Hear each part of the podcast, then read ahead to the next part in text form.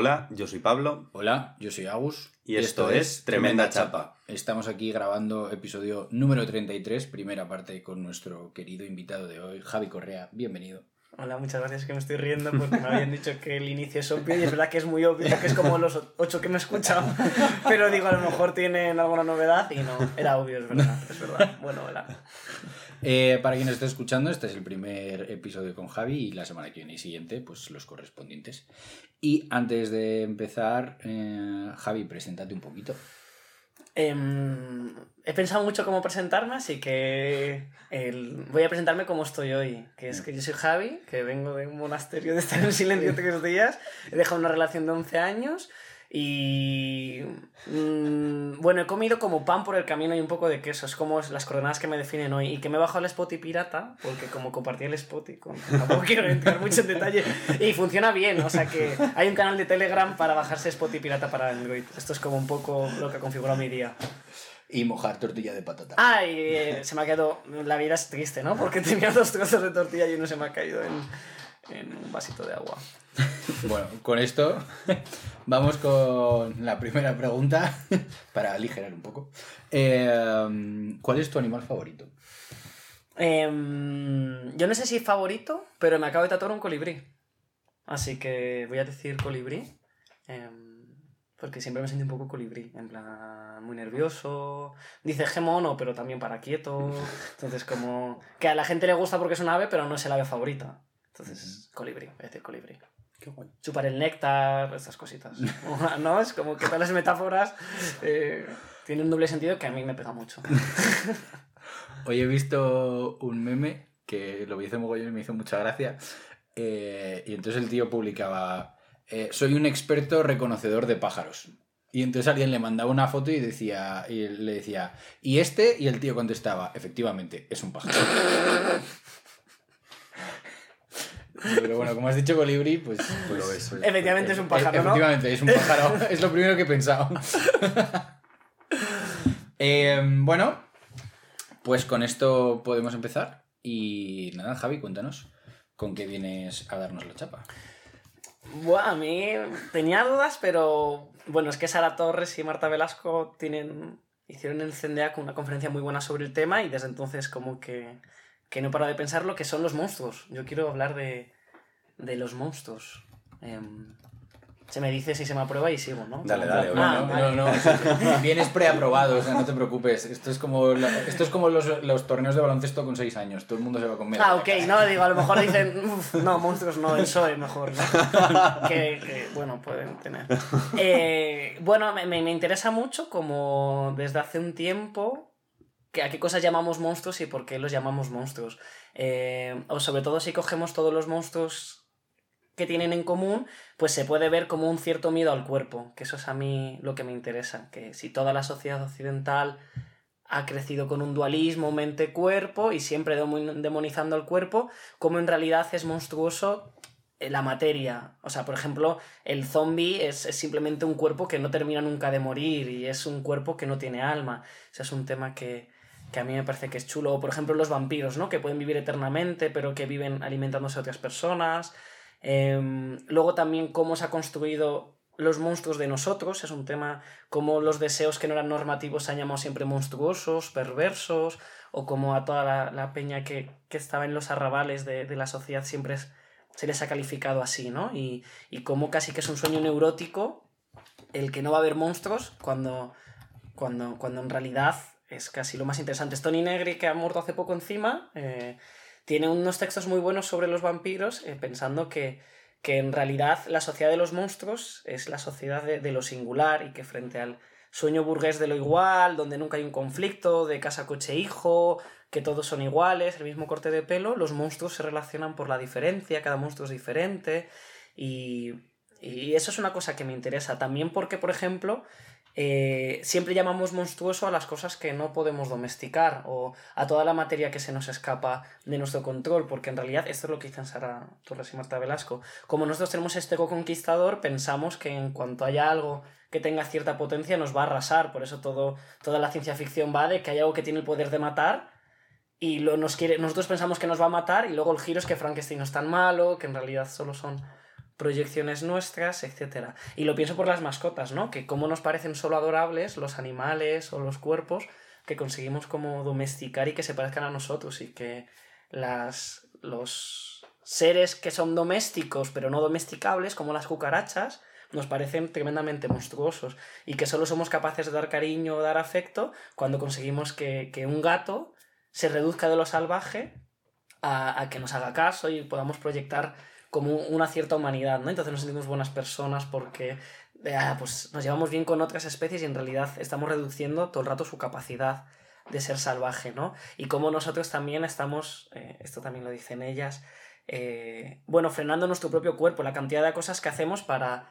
para reducir el devenir monstruo cuando tenemos granos o porque tenemos un cuerpo no normativo y cómo nos da tanto miedo la materia que empleamos muchísimo tiempo en, en, en frenarla, ¿no? Entonces, como este es como el tema en general que a mí me interesa. Qué Pues, chapa, pues- ¿eh? pues ya está el episodio, ¿no? Porque yo no sé muy bien qué. No sé, no sé muy bien cómo. No sé si os gustan los monstruos, qué monstruos os gustan. eh, ah, o sea, pero quieres. O sea, ¿por, porque, ¿por qué línea quieres ir? ¿Quieres. O sea, ah, lo que os apetezca. Pero ¿estás buscando más hablar de monstruos y criaturas mitológicas o estás buscando más hablar de los monstruos que vemos en la sociedad o los monstruos que te dan miedo a ti o qué consideras tú que sea un monstruo o es que me parece que hay tantas... O sea, podemos irnos por tantos lados. No sé qué te apetece más a ti. O sea, yo creo que el tema de los monstruos que hay en uno, como también hay un monstruo interno en cada uno, es un tema que me gusta. Y luego los monstruos de la sociedad, porque son... ¿Habéis visto Manticora? Yo no. Os puedo hacer un spoiler. sí, sí. pero es una mierda porque la peli es muy buena, pero puedo. Bueno, pues no sé. Bueno, pues para quien nos esté escuchando, que pase unos minutos. Bueno, es un pavo que tiene un deseo pederasta, ¿no? Y entonces es como un monstruo, pero nunca llega a hacer nada. Como el simplemente hecho de desear le, le convierte en monstruo, ¿no? Entonces a mí lo que me interesa es siempre el apelativo de monstruo como, como que se le expulsa a la gente de la racionalidad, de- del ser humano, como, bueno, como las prostitutas, los maricas, etcétera, etcétera, siempre han sido los monstruos de, de la sociedad. Y como eso siempre es una peña determinada que está intentando Hmm. crear su propio espacio seguro, ¿no?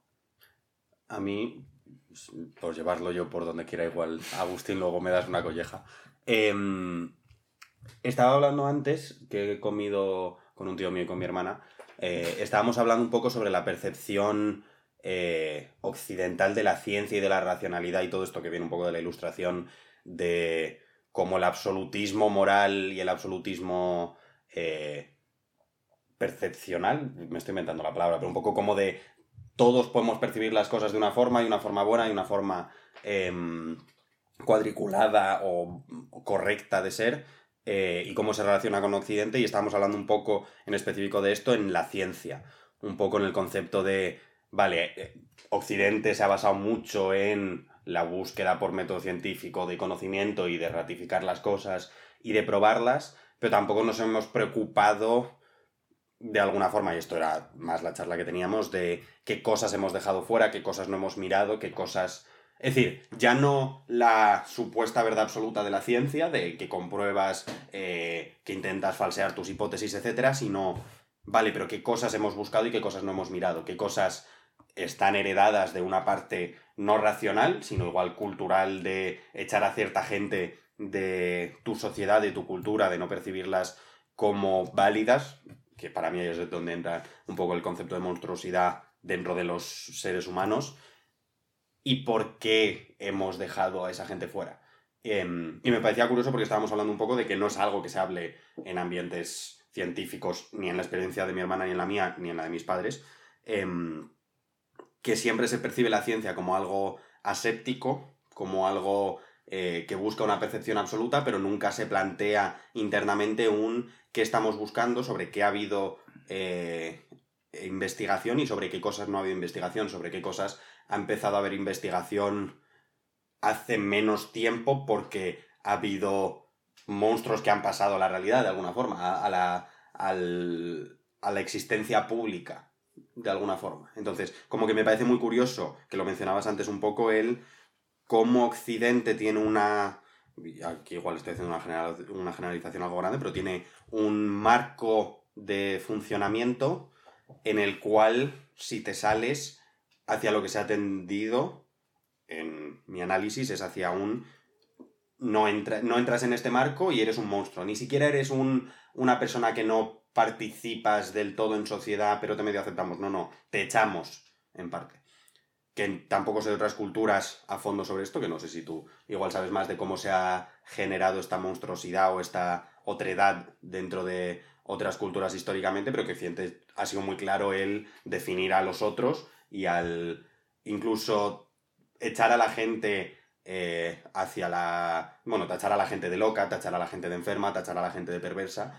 que creo que es algo que se representa también mucho en los monstruos que tenemos en Occidente, de gente enferma, gente loca, gente. que lo mencionabas antes, la separación está igual entre cuerpo y alma, de como los males del alma, los males del cuerpo, los males del cerebro.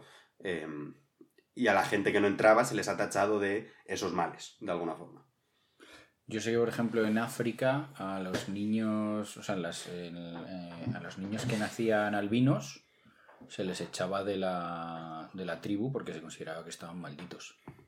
Eh, o, por ejemplo, también a los sordos, y a día de hoy que sigue siendo un problema a nivel de, de personas con discapacidad, porque la gente que es sorda o que tiene algún tipo de diversidad funcional, por decirlo de alguna manera, o sea, son tratados como que están poseídos por espíritus. Entonces, pues bueno. Quizá la parte que, a mí me gusta un poco de los monstruos, que yo es verdad que he sido siempre muy friki del tema, porque todo el tema de aventura, fantasía, ciencia ficción siempre me ha molado mucho. Sí que es verdad que el tema aliens no tanto, pero sí que he sido mucho más como de la parte de... Eh, como más histórica, podríamos decirlo, no tanto futurista, ¿no? Y... Eh, me gustan dos cosas. Por ejemplo, una de ellas, y esto se lo escuchaba en un vídeo a Neil deGrasse Tyson, que es este físico que es súper famoso, y él explicaba que mm, cuando vino la epidemia de la peste, eh, la peste se transmitía a través de las ratas. Y eh, las mujeres, o sea, normalmente las mujeres que tenían gatos no tenían ratas en casa. Y entonces eso llevaba muchas veces a que esas mujeres fuesen tratadas como brujas porque no enfermaban nunca. Como de alguna manera cuando no entendemos algo le buscamos otro tipo de sentido, ¿no? Pero eh, en contraposición a esto, que es como racionalizar o intentar explicar un misticismo, hay otra parte que a mí también siempre me ha parecido muy interesante y es que todos los miedos que tenemos como seres humanos son miedos que hemos ido aprendiendo a lo largo de la historia para sobrevivir, ¿no? Eh, ¿Por qué tienes miedo a las serpientes? Pues porque como te pique una serpiente, pues estás jodido. ¿Y a las arañas? Pues más o menos lo mismo.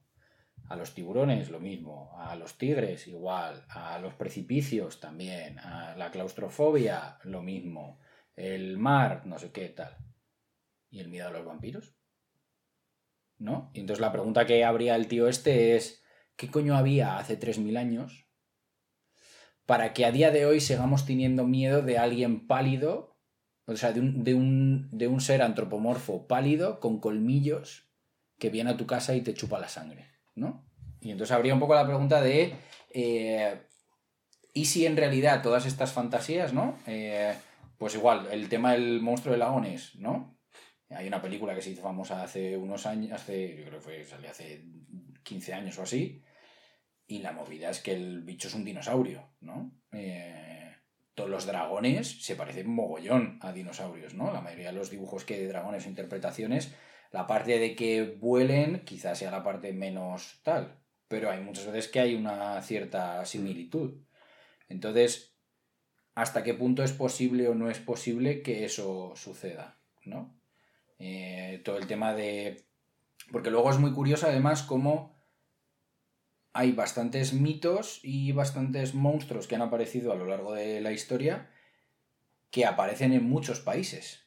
Lo que pasa es que se les llama de distintas formas.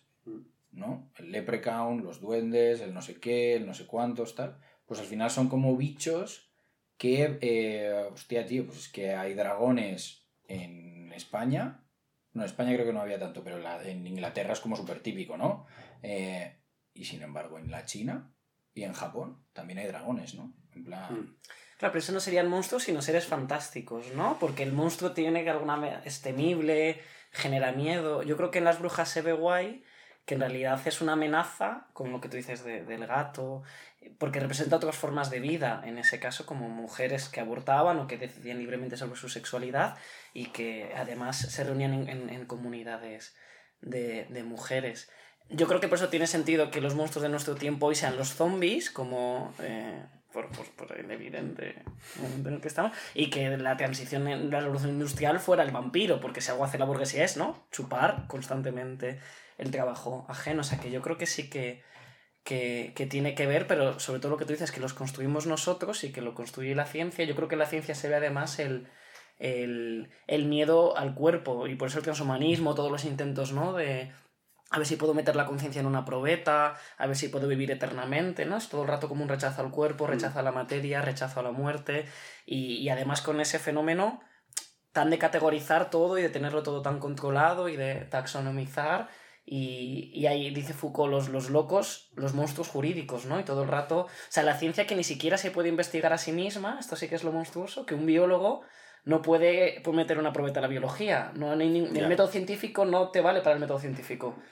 O sea, el método científico no puede pasar su propio método y aún así se basa sobre la objetividad y, Mm. y, y la neutralidad. Y yo creo que, que ahí es donde se ve bien un poco lo, lo monstruoso de, de todo y de, de los vampiros y de las ratas, que en realidad siempre son como formas que lo que decías tú de los aliens, que eso está chulo, ¿no? Que siempre los representamos en la cultura como gente que nos va a invadir, ¿no? Es una proyección súper del miedo de cómo hemos estado conquistando y arrasando el planeta y pensamos que nuestro contacto va a ser eh, totalmente defendernos y bajo la violencia Mm. o que lo que van a ser son seres que van a querer matar, ¿no? Como todo el rato temer la diferencia, por supuesto que todo lo híbrido y lo mestizo, aquí en España sabemos ha sido siempre lo monstruoso, ha sido siempre lo que no se puede mezclar, o sea que yo creo que ahí hay como miedos de, de pureza que no sé si están, tienen sentido, porque es verdad que pensar que todos los miedos vienen por algo es como pensar yo creo que las gafas están para la nariz para sujetar las gafas, ¿no? O sea que, que hay cosas que simplemente no tienen una función dada, sino que les aparece la función después. Como cuando tienes miedo a que te dejen y nunca te han dejado. O cuando tienes miedo a pero perder... eso es- pero eso es un miedo que has aprendido social. Mm. O sea, quiero decir, el de- me gusta mucho el ejemplo de la nariz y las gafas, pero en este caso me parece que es algo que se ha adaptado a, A tenemos, fisonomía, tenemos sí. este problema, tenemos que buscar una solución, pues mira que bien tenemos una nariz y vamos a aprovecharla, ¿no? Pero, por ejemplo... Dios hizo algo bien, puso ahí una nariz. ¿Y qué nariz nos puso algunos? Eh, pero. Pero, por ejemplo, el miedo a, que, a ser dejado. Ese es un miedo que te has comido en las pelis, en las canciones, en tus amigos, en los dramas de, del reality. O sea, eso no es un miedo que haya venido. O sea, no es, no es un miedo. O sea, quiero, quiero decir, es un mi- miedo que tiene una base de una experiencia social que se ha generado ese miedo. Entonces es la parte como, como más curiosa, ¿no? En plan de. eh, pues. Hostia, el hombre del saco.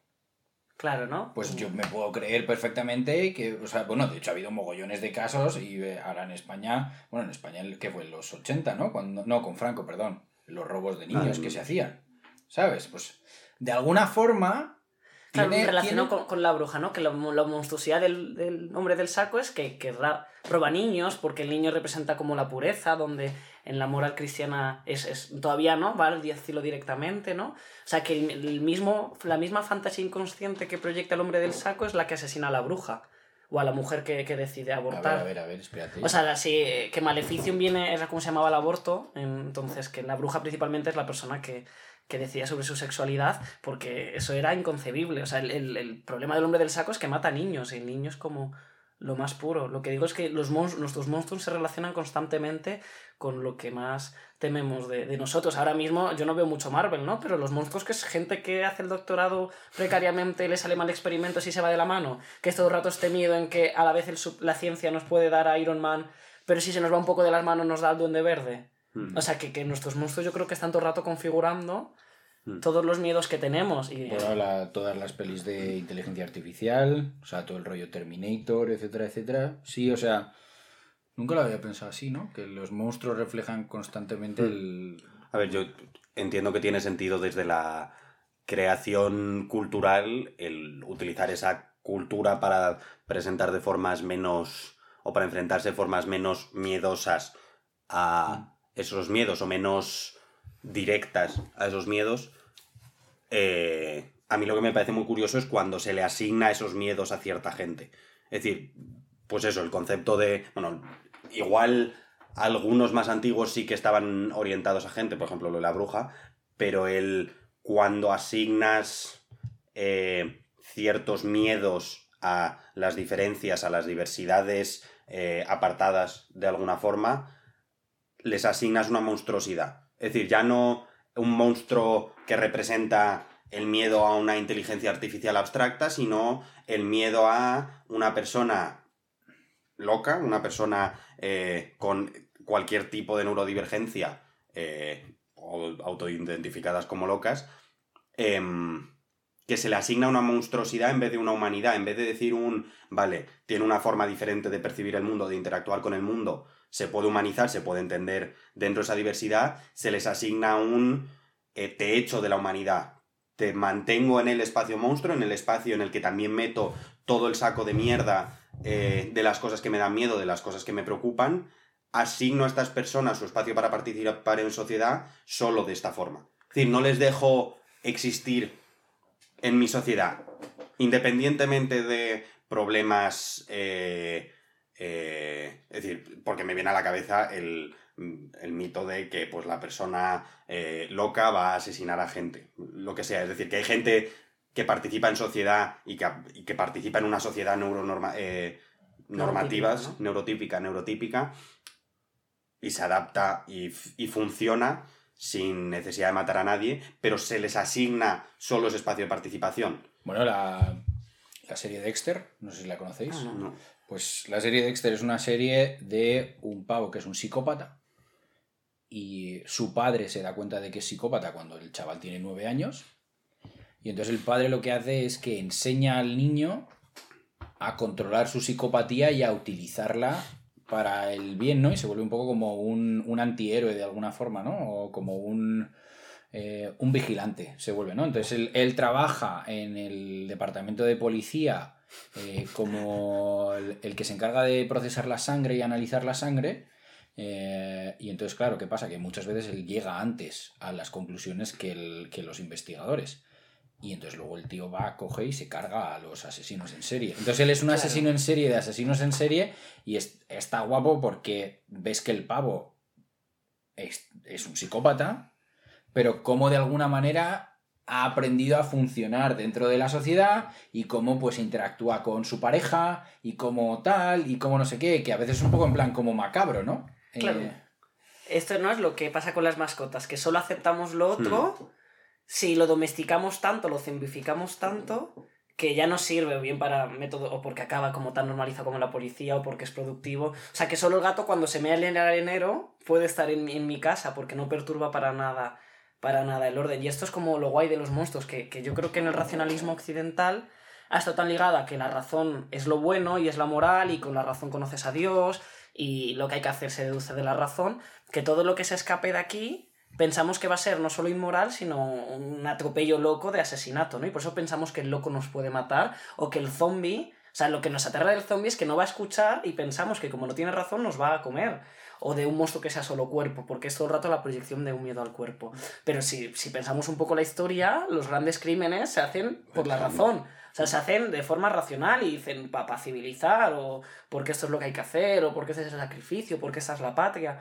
O sea, que, en realidad la razón tiene este, este doble juego, que todo el rato está asesinando, todo el rato se comporta de, forma eh, monstruosa, pero se autodenomina cuerda y tal y designa a todo lo que no sea razonable mm. como monstruoso. Por eso también hay, por ejemplo, el doble juego que está en burgués de lo interior y lo exterior. O sea, el monstruo, por ejemplo, se le ve las cavidades, se le ve la sangre, es pegajoso, es viscoso y en la racionalidad burguesa estamos todos limpios, impecables, no hay basura, no hay higiene, sería monstruoso vivir en, la basura y lo hacemos porque es todo el rato este, este juego neurótico donde pensamos que si no hubiera razón se nos, nos comería tanto porque es todo este miedo, ¿no? Entonces... Mm. Eh, yo creo que se ve muy bien con, los locos, con, la peña de sexualidades no normativas, con... Bueno, en general, a cualquier persona que, se haya asociado entre ella de distintas formas, siempre ha parecido eso una, una monstruosidad o un crimen o, algo así, y, en realidad que, es un monstruo. Frankenstein, que es porque es una mezcla de cosas y que le encanta la brisa del viento y ve poesía en las flores, o un vampiro que simplemente es una persona que se alimenta de sangre sin matar ¿Qué, hacemos nosotros? Bueno, ahí están los, los Kulen bebían sangre de animales. Claro.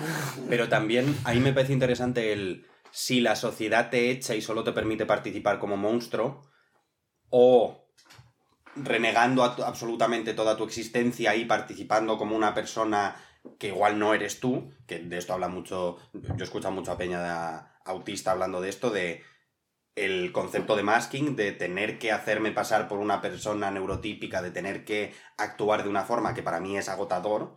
Si la sociedad me da o un te echo y eres un loco, o participas de forma completamente neurotípica, o completamente ocultando eh, tu disca, ¿qué, ¿qué espacio damos mental a la gente para estar cómodas, para, para existir, para dejarse ser? Es decir, ¿por qué solo pueden participar en sociedad de la forma que tenemos definida y no pueden potencialmente existir de O sea, formas diferentes? Entiendo lo que quieres decir. Yo, por ejemplo, o sea, que no, no es el mismo nivel, pero uno de mis hermanos tiene TDAH y una de las... mira, ahora lo lleva muy bien porque además hasta se lo digo de coña y yo creo que, que ya hasta le hace gracia.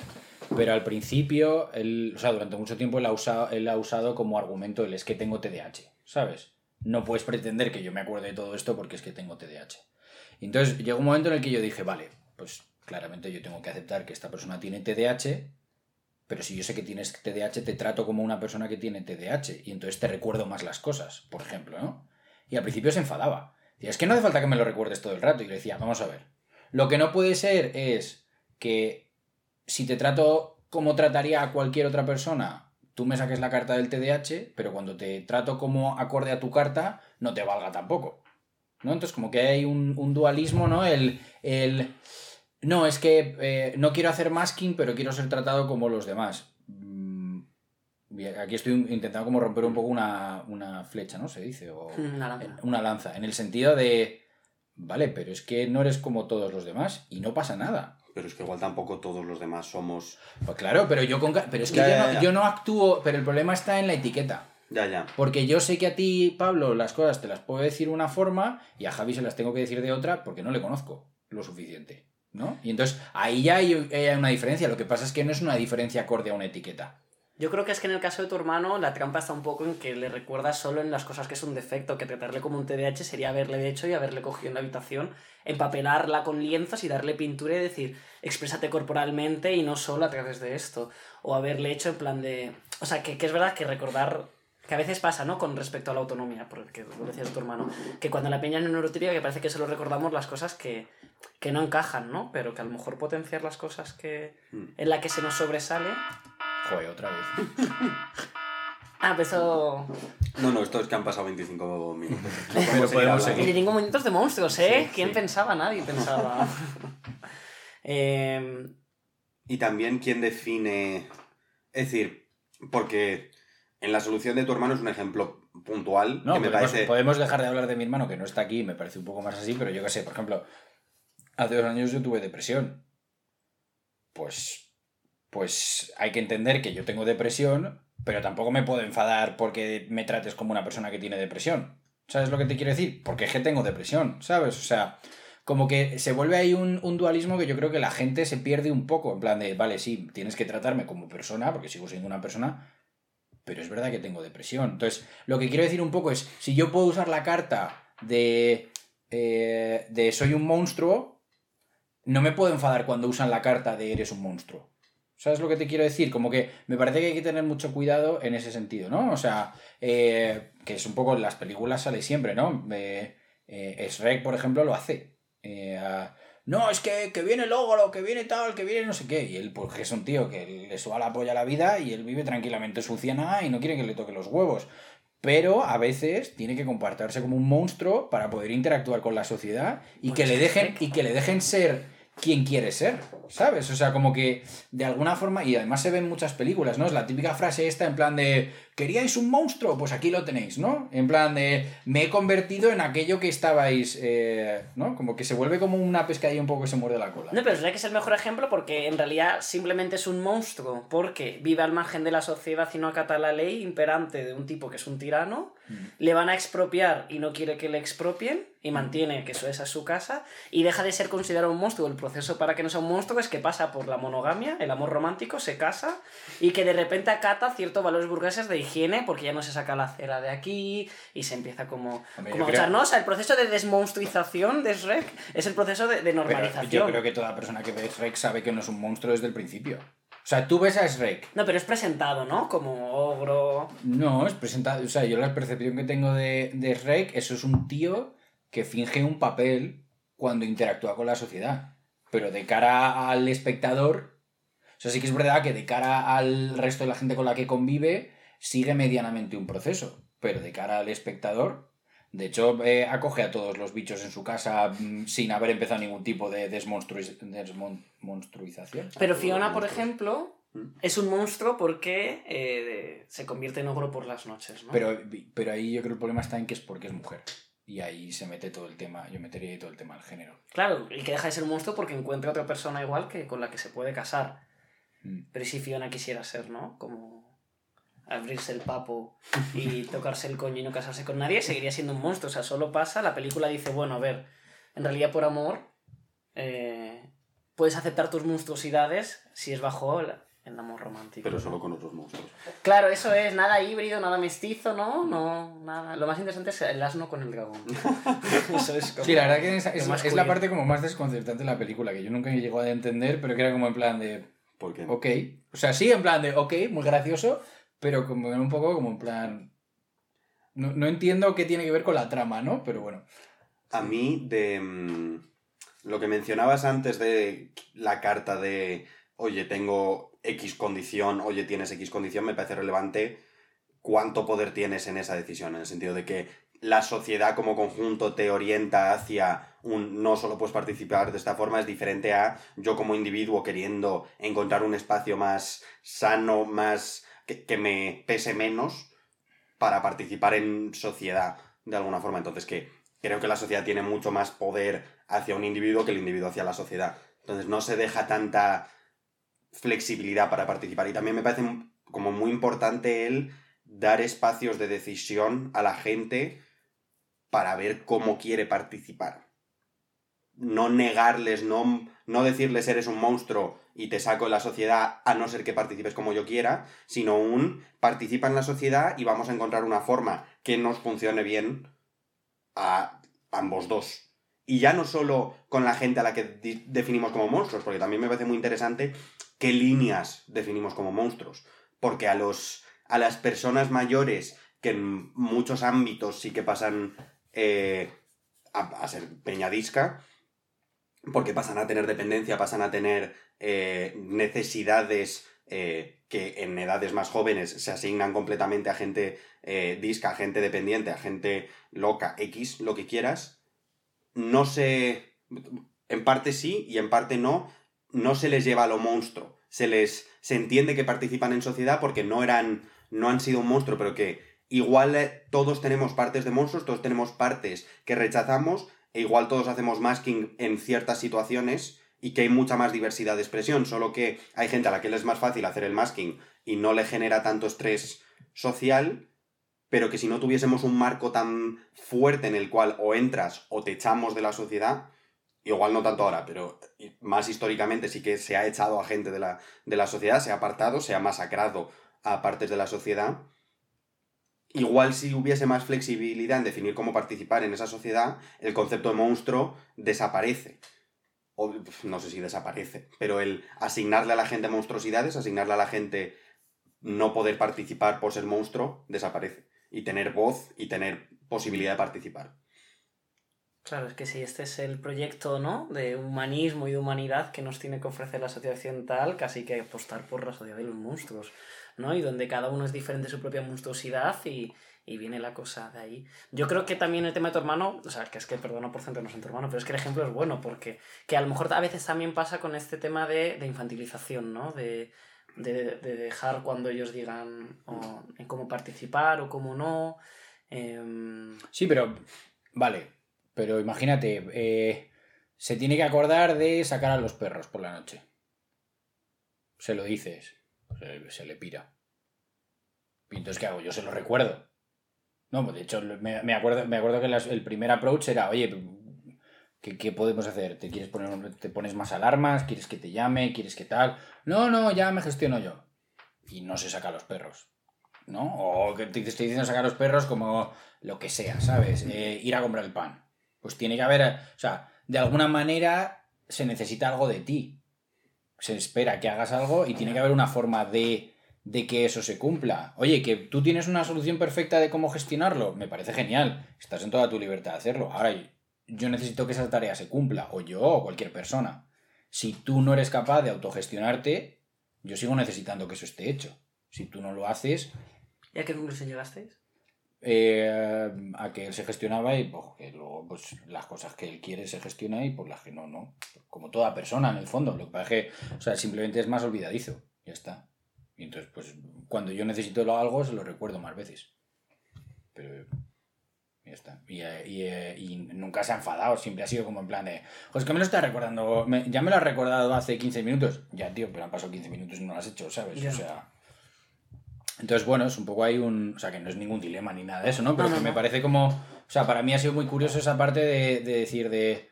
Joder, tío, si yo llevo una etiqueta aquí puesta, ¿vale? Y esta etiqueta a mí me, me define y me identifico con ella, no puedo enfadarme cuando la gente mira mi etiqueta y me dice, ah, tú tienes esta etiqueta y esto te define y entonces pues yo te trato de esta forma. ¿Sabes?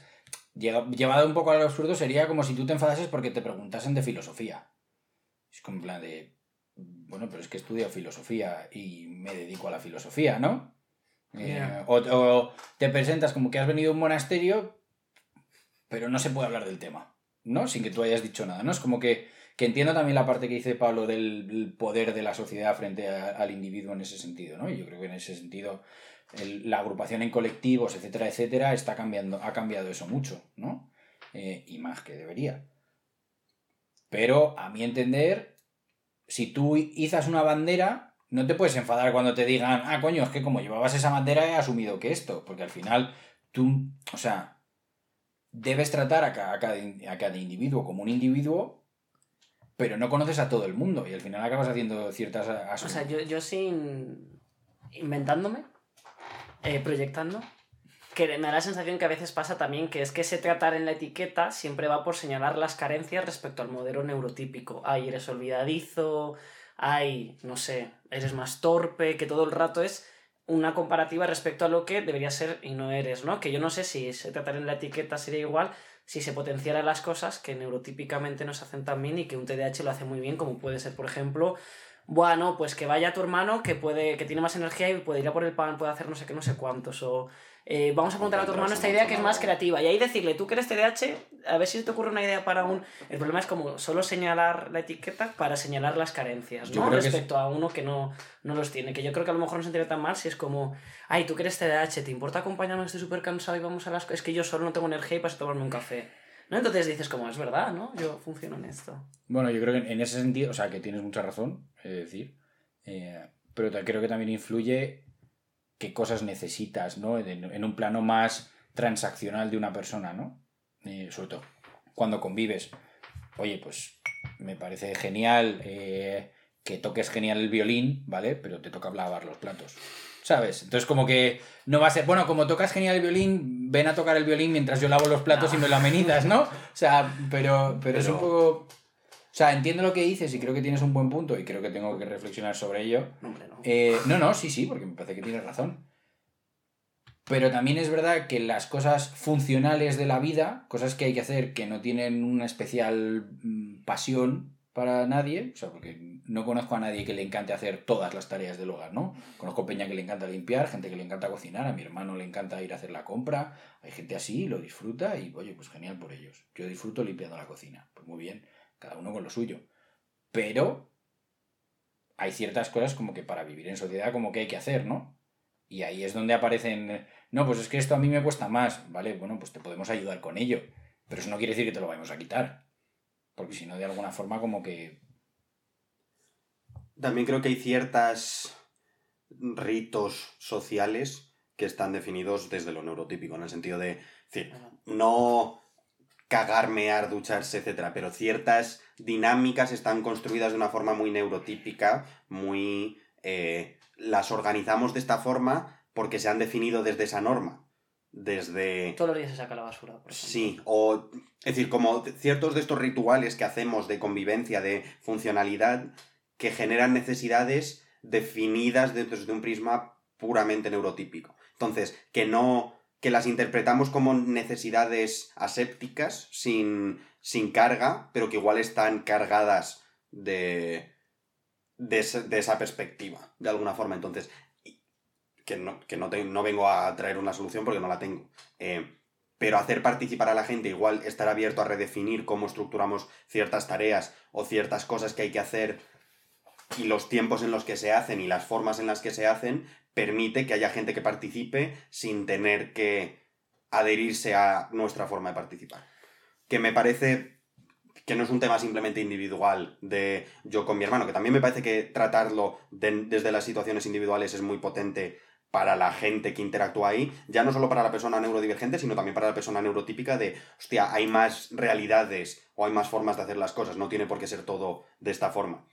Pero que me parece algo de fondo que la sociedad está estructurada desde una expectativa neurotípica que no necesariamente es real. El trabajar ocho horas al día esperando concentración, esperando estar ahí eh, sin que se te vaya la cabeza donde sea, me parece algo ya no solo neurotípico, sino neurotípico de hace no sé cuántos años. Porque bueno, ahora... Bueno, depende, ¿eh? porque a mi hermano le enchufas a una Play y puede estar casi se olvida dormir y comer. ¿Sabes? O sea que al final eso, pero eso tiene un componente más como de motivación y de cuánto te gusta lo que estás haciendo. Claro. Em, yo creo que en esta serie bien que la cosa no es tanto y cómo integrar a los monstruos o cómo hacer que los monstruos puedan convivir en nuestro espacio, sino entender que los monstruos son un reflejo y que también somos parte de, somos también monstruosos o que también es de su óptica lo somos yo creo que entonces lo importante es cómo devenir monstruo cómo poder cambiar ese, esa funcionalidad supuestamente aséptica o neutra cómo dinamitarla decir vale aquí hay una persona diferente aquí hay, aquí hay un monstruo ¿Cómo podemos, no sé, devenir monstruos nosotros? ¿Cómo podemos...? Pues a lo mejor no hay que organizarnos así. O sea, a lo mejor hay que organizarnos de otra forma. Mm. O a lo mejor no se puede hacer esto, no lo sé, ¿no? A lo mejor devenir cucaracha, yo qué sé, ¿no? Como... O sea, que a lo mejor podemos cuestionar constantemente esto para no solo que encaje, sino como dejarnos contaminar. Yo quería decir una cosa, que esto me parece también muy obvio. Con la gente mayor, cuando empiezan a perder funcionalidad, pasan a ser, no diría necesariamente más creativas con cómo se hacen las cosas, pero sí que cambian las dinámicas, sí que cambian los ritmos, sí que cambian las formas de participar en sus espacios. Y en parte la jubilación y el no tener que trabajar es porque no es compatible la monstruosidad de la gente mayor, el, la disca de la gente mayor con un trabajo de ocho horas. Entonces hay que adaptar la realidad. Eso no es así porque la jubilación aparece en ciertos trabajos en los cuales hay un desgaste físico exagerado y esas personas no pueden mantener ese ritmo de vida. Pero, ahora, mismo, pero ahora mismo una persona, de hecho, la mayoría de los, de los presidentes de gobierno es gente que está en edad de jubilación. En muchos Pero digo que, que cuando esa persona, por desgaste físico, por ejemplo, pasa esa locura, discapacidad, lo que quieras llamarlo, se tiene que adaptar a, una nueva forma de participar dentro de sus espacios. Entonces, dado que la gente mayor ya lo hace, el cambiar sus espacios, el cambiar cómo se relaciona, que no sea solo con la gente mayor, que la aceptamos porque no ha sido monstruo durante toda su vida, sino que busquemos nuestras monstruosidades y busquemos formas nuevas de organizarnos de alguna forma. Me parece bien. Pues tremenda chapa, Javi. Hostia, chapa de lo que no se va a escuchar ni tu madre ni la mía, chaval. O sea. Para quien no se haya escuchado, este ha sido. ¿Qué? Si alguien ha terminado de escuchar. Si alguien, ha, si alguien ha aguantado, episodio número 3, primera parte. Pero ese era el objetivo, ¿no? Sí, sí, sí. me has dicho chapa. Sí, sí, Chapa, chapa. Episodio número 3, no, 33, que ya no sé ni contar. Eh, primera parte con Javi Correa. Gracias por estar aquí. A vosotras por escuchar. Y nada, nos vemos la semana que viene. Besitos.